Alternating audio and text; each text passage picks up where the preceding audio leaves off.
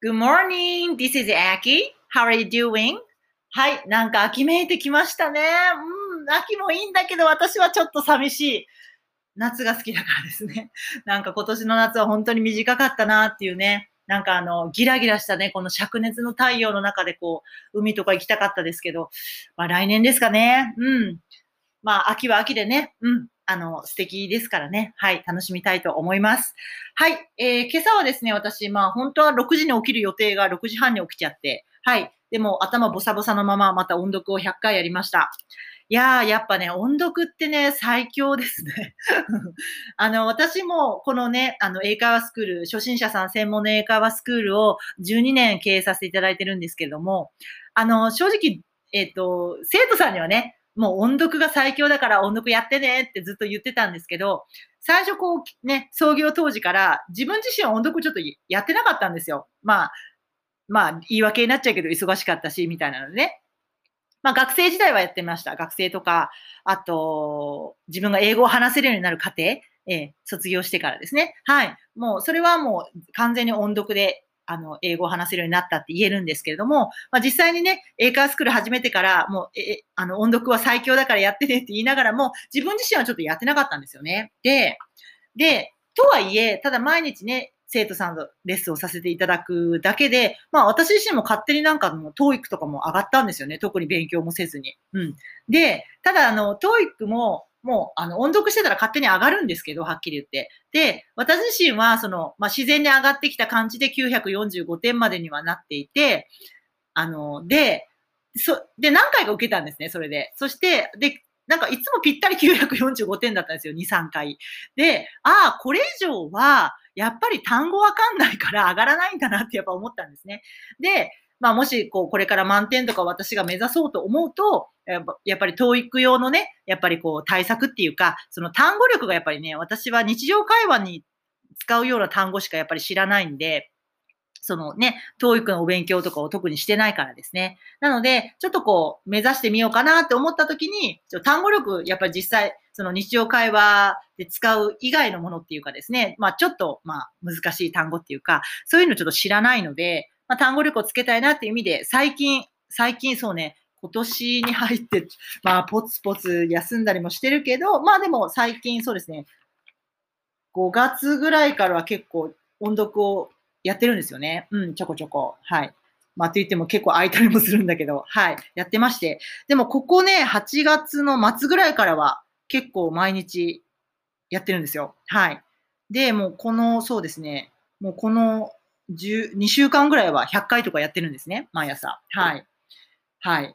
ちょっと 休む時もあるけど、ただ基本やってます。はい。でね、やっぱりね、改めてなんですけれども、やっぱ音読ってすごいなって思うんですよ。というのがですね、えー、っと、昨日、今日と同じく100回ずつやってるんですけど、やっぱり今日こう、だいぶね、この2週間ぐらいずっとやってるので、口が、私自身がこの TOEIC の素材に慣れてきたんでしょうね。はい。まあ普段私もこんな TOEIC とかやらないので、全くレッスンでも全然しないし、もうレッスンはね、あの初心者用の英会話の教材なんで、全くこういう TOEIC とかやらないんですが、ちょっとまあ自分のためにですね、は、始めたんですけども、今日はですね、あの、もう3ヶ月前ぐらいにやった会話、3ヶ月前ぐらいにやった TOEIC の素材、会話の部分ですね、を、えー、もう一回やったんですよね。で、復習の時と初めてやる時ってやり方が違うんですよ。初めてやる時はですね、もう最初から日本語訳読みます。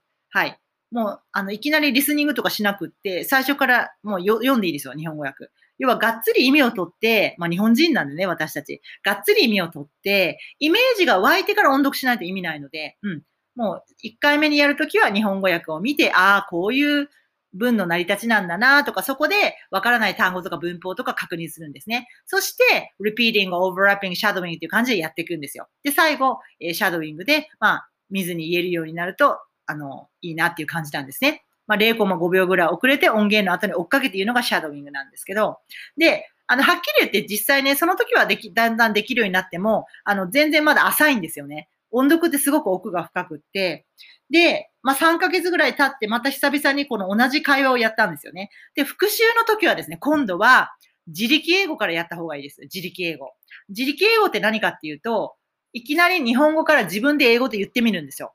今のベストでいいので、日本語訳の方から自分で、自分なりに英語で言ってみる。ね。はい。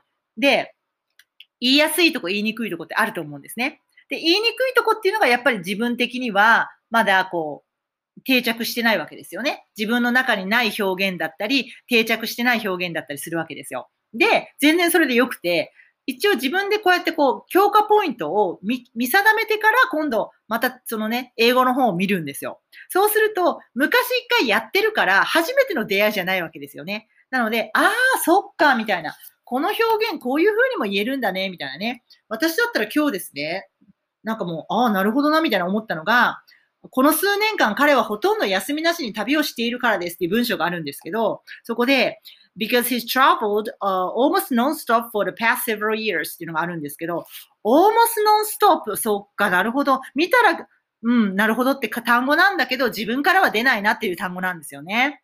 ほとんど休みなし、almost non-stop。あ、non-stop ってこれ副詞で使ってるんだ、みたいなね。he's traveled 彼は旅行してきましたよ、と。almost non-stop。ノンストップ、ほぼノンストップでってことなんですけど、あ見たらわかるんですけど、これ自分から出ない単語なんですよね。だから、あーって気づけるんですよ。だからまた自分のこう、穴を確認して、そこにインストールする感じだから前よりまた浸透するんですよね。あとはですね、昨年だけでもっていうのがですね、昨年だけでもっていう言い回しが in the last year alone. あ、alone ってこんな風にも使えるんだ、みたいなね。alone ってまあ、一人でとかね、あの、いう意味がありますよね。で、まあ、ここはその year に対して alone がついてるわけですね。in the last year alone.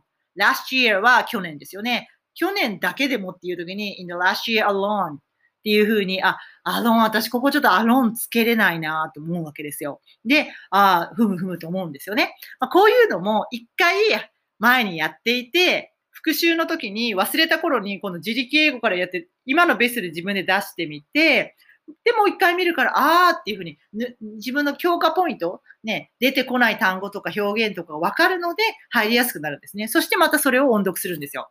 で、まあ、前やってるのもあるし、ここ最近ずっとね、いろんな素材で音読してるので、口がやっぱ慣れてくるんで、もう、音読に慣れてきたらですね、はっきり言ってシャドウイングに行くのがすごく早くなります。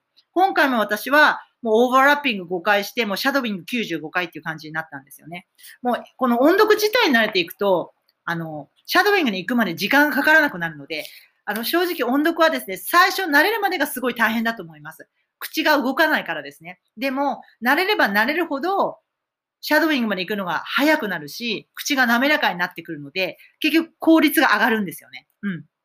という感じなんですよね。はい。で、またそのシャドウイングを95回やりましたと。で、シャドウイング本当昔やった時、その同じ素材昔やった時は、結局口がついていくの、精一杯のシャドウイングで終わってたんですけど、やっぱり復習の時のシャドウイングは、まあ一度やってたっていうのもあるし、イメージがもう浮かぶんですよね。もうドラマのように。もうこのシーンにまさか、まあ、の自分がいるように浮か浮かんでくるんですよ。これがやっぱね、えっ、と、そうですね、今日95回シャドウィングやりましたけど、50回過ぎたぐらいから来るんですよ。で、それがね、あの、音読をやっぱり毎日やってると、間が空くとまたちょっとそれが来るのが遅くなっちゃうんだけど、毎日やってると来るのが早くなるんですよ。映像化が早くなるってことです。映像化が。はい。面白いですよ、そういう感覚って。うん。なので、まあ音読をね、まあまだ習慣化されてない方は、まずはですね、まずは21日間、ね、回数はまだ少なくてもいいです。本当は音読ってやっぱりね、1日50回とかやった方がいいんですよ、最低。なんですけれども、最初はまだ慣れるまでは1日5回とか10回からでもいいので、間を空けない方が大事です。21日間、とにかく5回なら5回、10回なら10回決めて、毎日やってみてください。毎日やるっていう習慣作りがまず大事。そしたらね、何かに気づくんですよ。何かっていうのは、あ、やったらやっただけ口が動くんだってことに気づくと思うんですよ。人間の運動能力ってすごいので、それに気づけたら OK です。まずはそこから始めてみてください。そして口が動くたびに、どんどん楽しくなってきて、もっとやりたくなります。という感じですね。Okay, so thank you so much for、listening.、see you next time. Bye.